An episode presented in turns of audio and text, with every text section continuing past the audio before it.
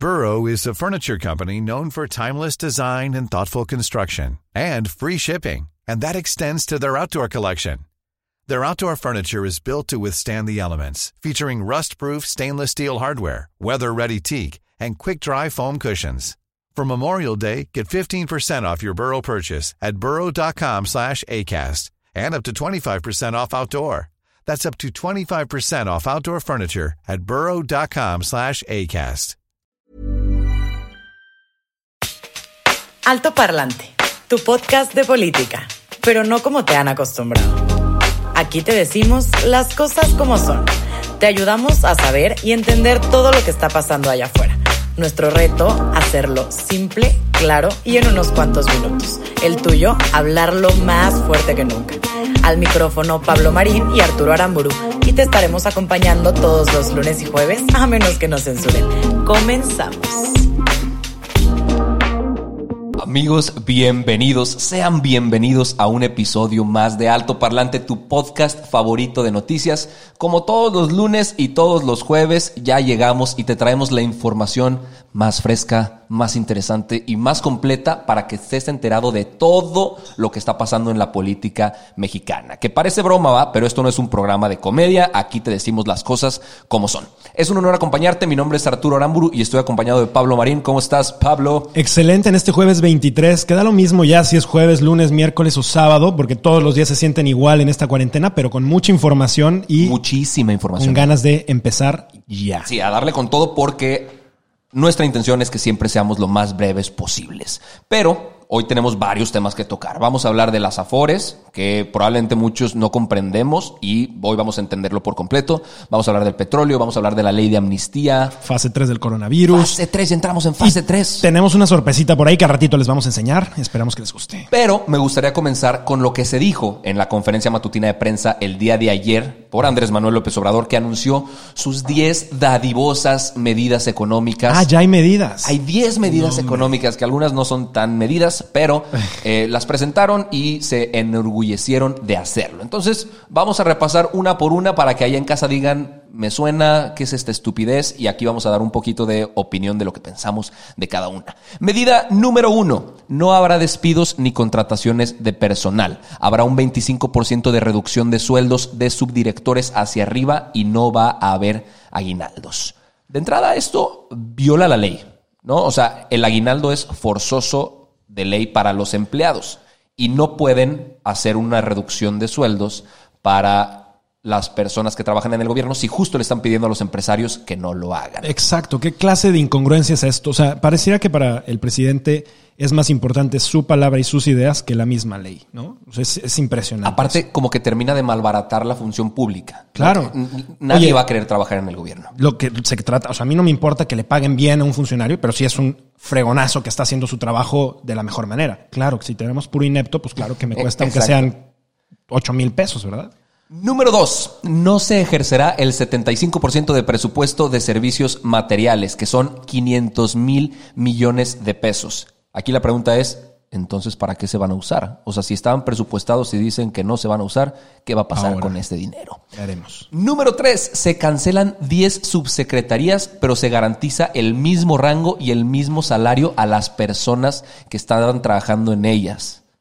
Entonces, ¿para qué quitarlas, güey? Si les vas a seguir pagando, ¿qué va a pasar con ellas? ¿Por qué desaparecen las secretarías? Número 4. Cerrar mitad de oficinas menos las que atienden directamente al público y van a reubicar al personal, sepa dónde. Número 5. Se pospone gasto de gobierno con excepción a 38 programas prioritarios. ¿Qué programas crees que están dentro de los prioritarios? No me digas. Dos Bocas, Tren Maya, Aeropuerto de Santa Lucía. ¿Qué necesita pasar en este país para que en serio el presidente diga se cancela eso? No O va a pasar. Una crisis económica, ya estamos en ella. Una pandemia, ya estamos en ella. ¿Qué, qué carajos estamos esperando? Era el momentazo para suspenderlos, pero capricho terminó siendo capricho. ¿Algún día un líder en México será capaz de reconocer sus errores? Madres. Número 6. Hacienda va a tener recursos necesarios para entregarlos en las participaciones federales, que ya hablamos de esto en el programa, a los estados. Y yo me pregunto, ¿qué no siempre debe ser así? O sea, siempre tienen que ver- tener recursos necesarios para entregarlos, ¿no? Número 7, y vámonos rapidito. Eh, van a tener trato excepcional la Secretaría de Salud, la Guardia Nacional, la Secretaría de Marina y la Secretaría de Defensa Nacional. Número 8. Va a haber rigurosa austeridad republicana. Número 9. Conectado a eso, se van a ahorrar 622.566 millones de pesos para usarse en programas prioritarios, los que ya les mencionamos. Y número 10. Se van a crear 2 millones de empleos, que también ya pudimos mencionarlo en un episodio de altoparlante. Es imposible que eso suceda. Se siguen, por cierto, se siguen perdiendo empleos cada semana, así que yo no entiendo No cuándo van a empezar a generar esos empleos, porque el, tiempo ya está corriendo. Pero no solo en México, o sea, se están No, claro, perdiendo empleos en todo el mundo. No es culpa del presidente, del todo. Exacto. Pero no puedes prometer que va a suceder lo contrario. Correcto. ¿no? Porque seguramente si no sucede, le va a echar Vamos la culpa. Le va a echar la culpa a algo que no Quizá fue. nos sorprende de alguna manera. Espero que sea positiva. Y pues bueno, esas fueron las 10 medidas que se presentaron.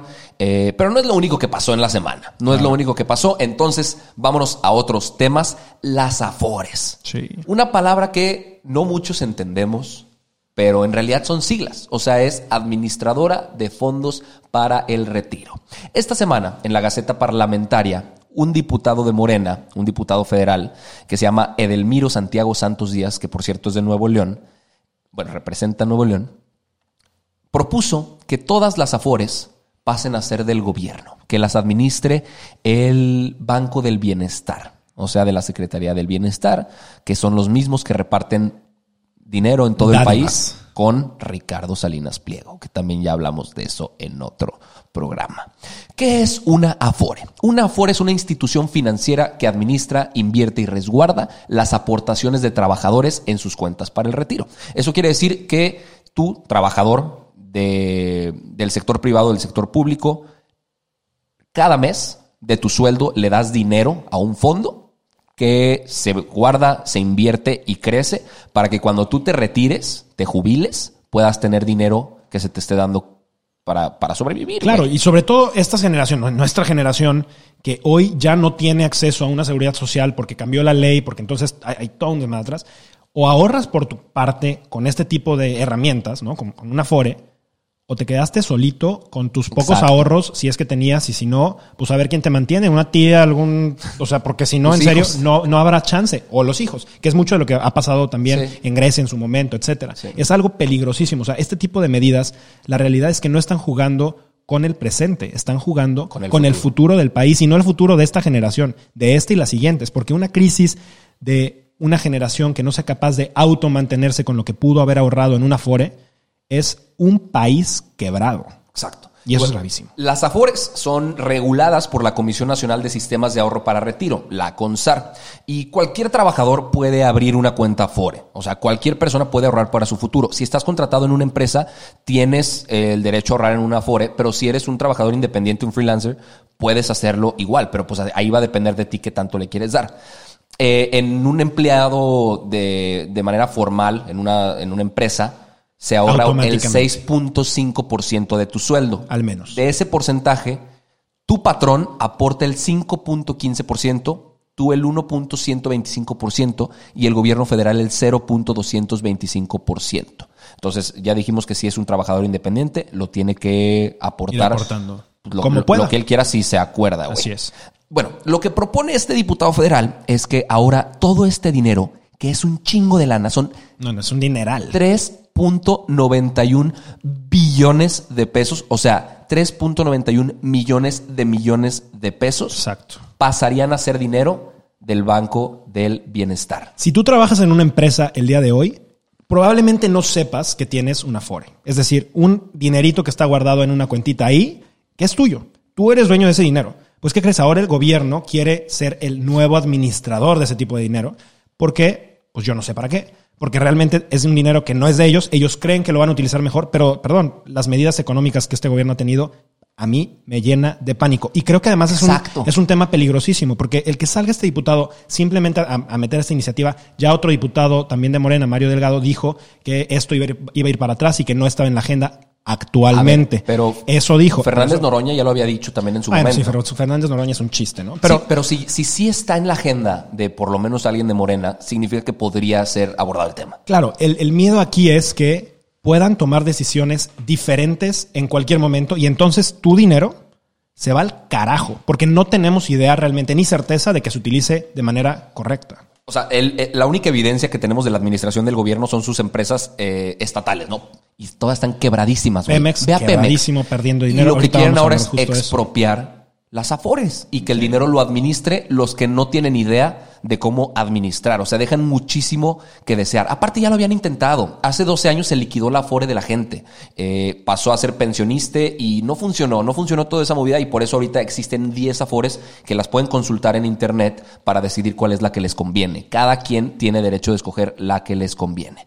Esperemos que este tema no se dé. Esperemos que no pues Sí, ni estemos muy atentos, estemos muy esto en- atentos, en, la agenda de, de la Cámara de Diputados. peligrosísimo. Porque quién sabe qué pueda llegar a pasar. Pero bueno, Ahora, hay otro tipo de temas porque se nos va el tiempo y tenemos muchísimas cosas. Resulta que acabamos de pasar a fase 3. Eh, nuestro Salvador de México, el subsecretario López Gatel, acaba de salir. portada de la, de la revista ¿Quién? Sí, no, no, no. Brutal, brutal. Me pregunto qué, qué pensará el presidente de eso. Pues acaba de decir que estamos en fase de ascenso, es decir, van a empezar los conteos de miles en miles. Se acumularán un gran número de casos en diferentes estados, en los hospitales. Van- vamos a empezar a, a ver ya pues colapsos muy probablemente en los próximos días y semanas. Ya hay cuatro regiones en el país que superan los mil casos eh, y en el centro de México hay más de cuatro mil. Hasta el día de hoy, el conteo es que tenemos 10.544 casos confirmados, 7.706 casos sospechosos y 970 defunciones. Los casos más fuertes están siendo en un rango de edad de personas de entre 45 años a los 74, aunque también hay jóvenes, niños. Así que las recomendaciones de esto es que sigan manteniéndose en casa, eh, mantengan su sana distancia, traten de salir lo menos posible, no hagan actividades masivas, se cancelan obviamente todo tipo de actividades escolares y laborales no críticas. Y, y pues bueno, o sea, es importante saber que el virus puede mantenerse hasta siete días en mascarillas quirúrgicas. Por eso hay algunas lavables y si no son lavables hay que desecharlas. Y esto es porque se mantiene la humedad en, en la mascarilla y por la temperatura también pudiera llegar hasta siete días. En los billetes puede llegar a estar cuatro días porque también son generalmente cosas que tiene cerca del cuerpo y puede tener también humedad.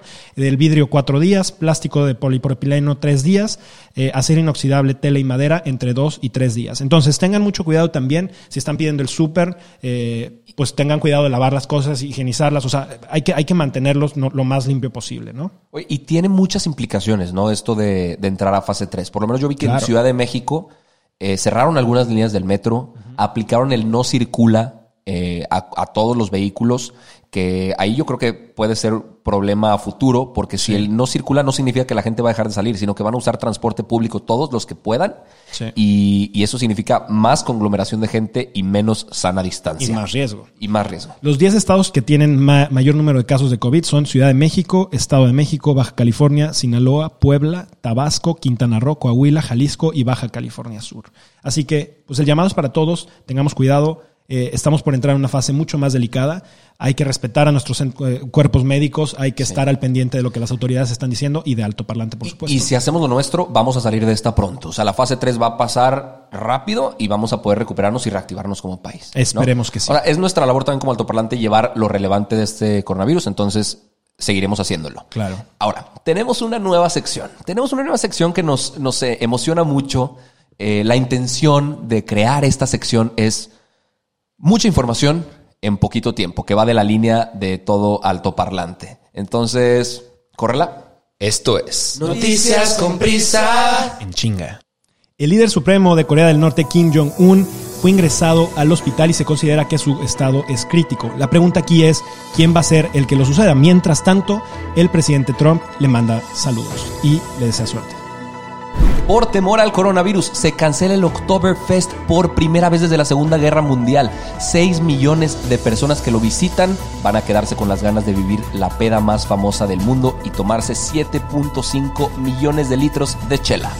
El Departamento de Seguridad Nacional de Estados Unidos anunció que va a extender por 30 días más las restricciones de viaje a Canadá y a México.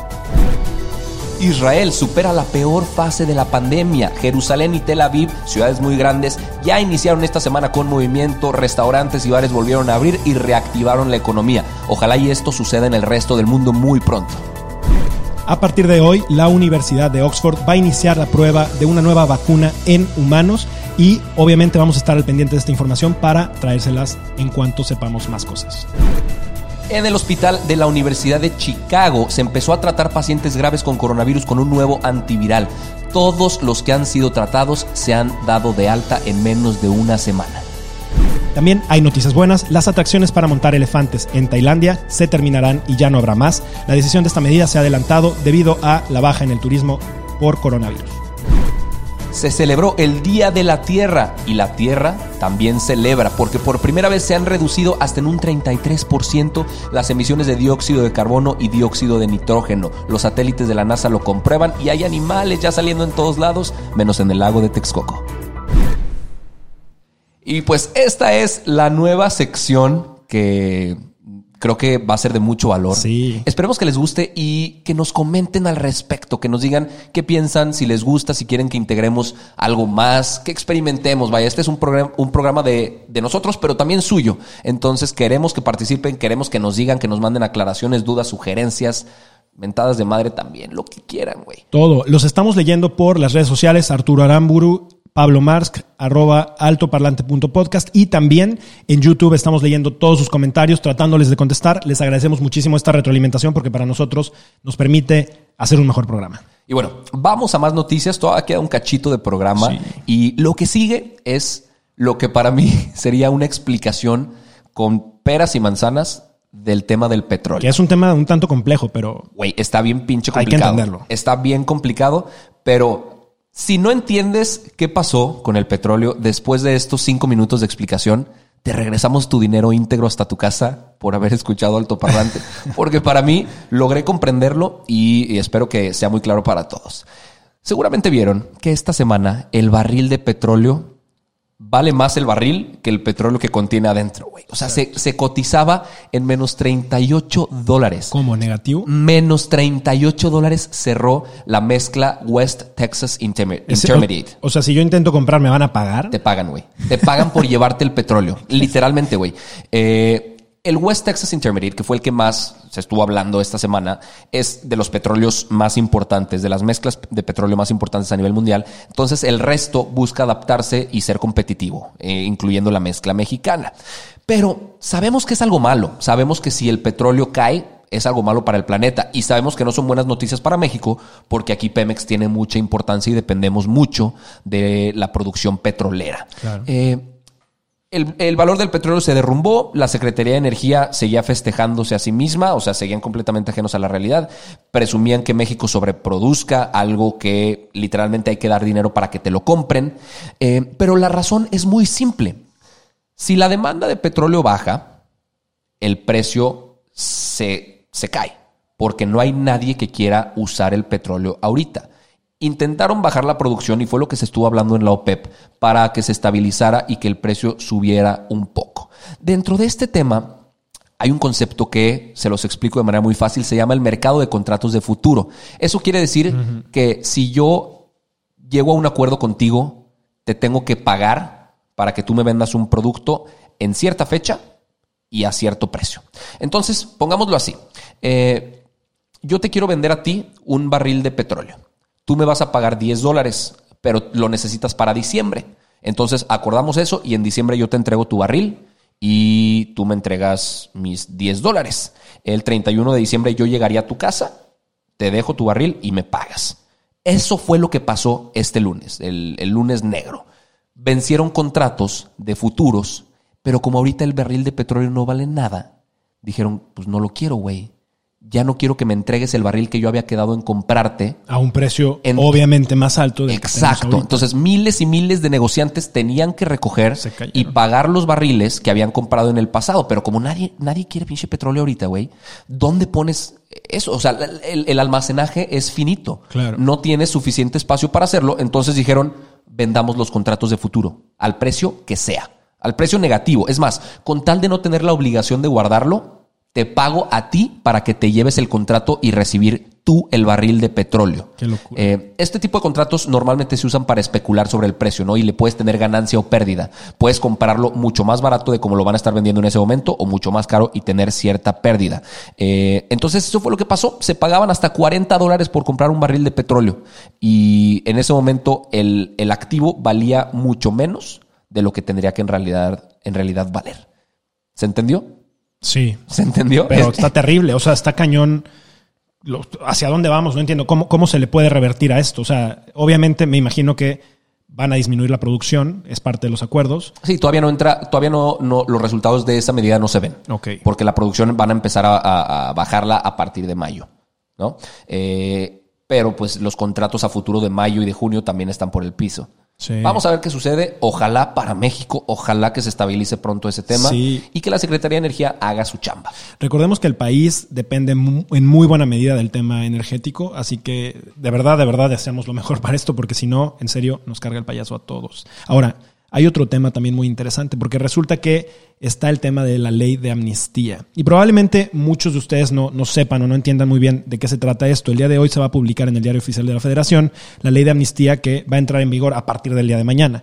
La amnistía, pues básicamente es una ley que exime o le quita la pena a un grupo de personas o de delincuentes que hoy están en la cárcel y le quita es, las responsabilidades por esos delitos. Es decir, hay personas que entraron a la cárcel con delitos, vamos a decir los menores, ahorita vamos a hablar de cuáles son el tipo de delitos, y van a poder salir libres debido a esta petición que el presidente le hizo a las cámaras y han sido aprobadas. Pero la petición la hizo como para que no haya contagios de coronavirus en las, en la- en las prisiones, ¿no? Exactamente. Y creo que es una medida, un, o sea, que tiene dos sentidos. Por una parte, el que pues, se, se ponga en, en- a salvo la, la vida que no se puede prestar, que es- me, me parece súper complicado, ¿no? O sea, si hay, empieza a haber dentro de un lugar que en donde en teoría está restringido, empieza a haber un ataque de coronavirus, pues no se terminen muriendo muchísimos ahí porque pues están confinados y tendrían, no, no tienen servicios de, de Claro. urgencia suficientes, ¿no? Pero, pero bueno, también creo que reivindica algún ot- otro tipo de cosas. Y voy a leer algunos de los, de los delitos que están eh, eximiendo. Por ejemplo, uno es el aborto, tanto a las mujeres que interrumpieron el embarazo como a los médicos, cirujanos o practicantes del procedimiento. Un dato cultural es que hay muchísimos médicos en los hospitales y esto es un tema súper delicado por el tema de No práctica de, de abortos. Entonces, bueno, ahora con esta amnistía que entra en vigor a partir de mañana podrán salir todos aquellos que estén en la cárcel por cosas relacionadas a esto. Lo. Además, sí, yo, yo creo Lo que celebro. también es algo que, pues digo, por fin Jamás- se empiezan a reivindi- reivindicar esas- estas cosas y ojalá que en nuestro país no vuelva a haber mujeres Sí, con estos temas. Pero bueno, eh, en la cárcel, ¿no? Eh, delitos contra la salud por posesión y transporte de narcóticos en los casos que se trate de personas en estado de vulnerabilidad, es decir, personas con algún tipo de discapacidad que hoy están en la O, cárcel po- o porque- pobreza, ¿no? o una pobreza extrema, así es. O que alguien los haya eh, amenazado para que tuvieran que hacer esto, ¿no? Eh, Ahí hay, hay todo un tema que es un ¿Cómo lo poco difícil. Se tiene que llevar el caso y se tendría que, que- que aprobar. O sea, esto no es como que en automático quedan liberados, sí se tiene que, que hacer un procedimiento ahí, ¿no? Por otra parte también, y esto también es inaudito, a los cometidos por integrantes de pueblos indígenas a quienes se les haya garantizado, no se les haya garantizado el debido proceso o no hayan tenido una defensa acorde a su lengua y cultura. O sea, de arranque yo no entiendo cómo, o sea, esto es falta de el mínimo grado de derechos humanos en un país, no garantizarle a una persona tener traducción de lo que se le está imputando y un derecho básico a defenderse. Por fin van a poder salir. Está poca madre, güey. Hay muchísimas personas que están en esta situación y es terrible. Por fin van a salir eh, gracias al coronavirus, pero, pero Claro, pues bueno, o sea, chingón, se güey. hace al menos justicia. Y además va a incluir también a presos por razones políticas y que hayan cometido eh, delitos menores eh, sin violencia y sin armas. ¿no? Los que no van a poder salir son personas que hayan tenido delitos contra la vida o la integridad corporal, que estén en temas de secuestros o eh, hayan utilizado armas de fuego, delitos graves de Claro. orden federal. Pero a mí me parece todo un tema. Este, Mira. es bien debatible. No sé si es bueno o malo. Creo que tiene cosas muy buenas. Creo que tiene otras un tanto delicadas porque bien platicábamos Sí. hace rato, ¿no? O sea, va- vamos a entrar a un punto en donde el país no está generando trabajos. Estas personas no solamente no van a tener trabajo, sino además tienen antecedentes penales. Entonces, Es complicado ¿quién conseguir empleo. Les va a, a dar algo, entonces van a salir y, pues obviamente en muchos casos, lo único que saben para ganarse la vida es delinquir. Se supone que otra de las restricciones es que no sean reincidentes. Entonces, Ah. si hay alguien que ha estado entrando y saliendo, no tampoco va a salir, ¿no? Claro. Vamos a ir viendo No, y- esta medida y- de cerca. Y también esperar a ver qué pasa con el sistema judicial, sí. que muchas veces es ineficiente en, Sí. en tiempos y formas. Entonces, si se está aplicando una medida como estas, ojalá y lo hagan de la mejor manera. Sí. Fíjate que dentro de los que se pretende liberar, hay alrededor de 5.000 reos de penales federales y alrededor de 100 mil presos de penales locales. Así que pues es, es una cantidad importante de, de, personas. Vamos a ver cómo, pues qué comportamiento social tiene esto y qué impacto tiene en la sociedad. Y pues me parece que fue todo por el altoparlante de hoy, ¿no? Sí. Eh, hay algún otro temita muy, muy chiquito. Ayer Andrés Manuel dijo que eh, no había suficientes periodistas profesionales en este país. Yo le diría al presidente, señor presidente. Ve altoparlante, papi. No, y encárguese, además, encárguese usted de hacer su trabajo y deje a los demás hacer su chamba. Exacto. Es todo por el día de hoy. Con eso cerramos. Listo. Vámonos. Gracias por vernos, gracias por escucharnos, gracias por estar al pendiente del programa. Compártelo con tu tía, con tu abuelita, con tus primos, con tu exnovio, para que cada vez estemos más informados. Un gusto estar con ustedes. Hasta luego. Todo por hoy, pero sin llorar. Estaremos de vuelta cada lunes y jueves en todas las plataformas. Si crees que alguien necesita entender las cosas como son, compártele este capítulo. Nos vemos. Normally, being a little extra might be a bit much, but not when it comes to healthcare. That's why United Healthcare's Health Protector Guard fixed indemnity insurance plans, underwritten by Golden Rule Insurance Company, supplement your primary plan so you manage out of pocket costs. Learn more at uh1.com.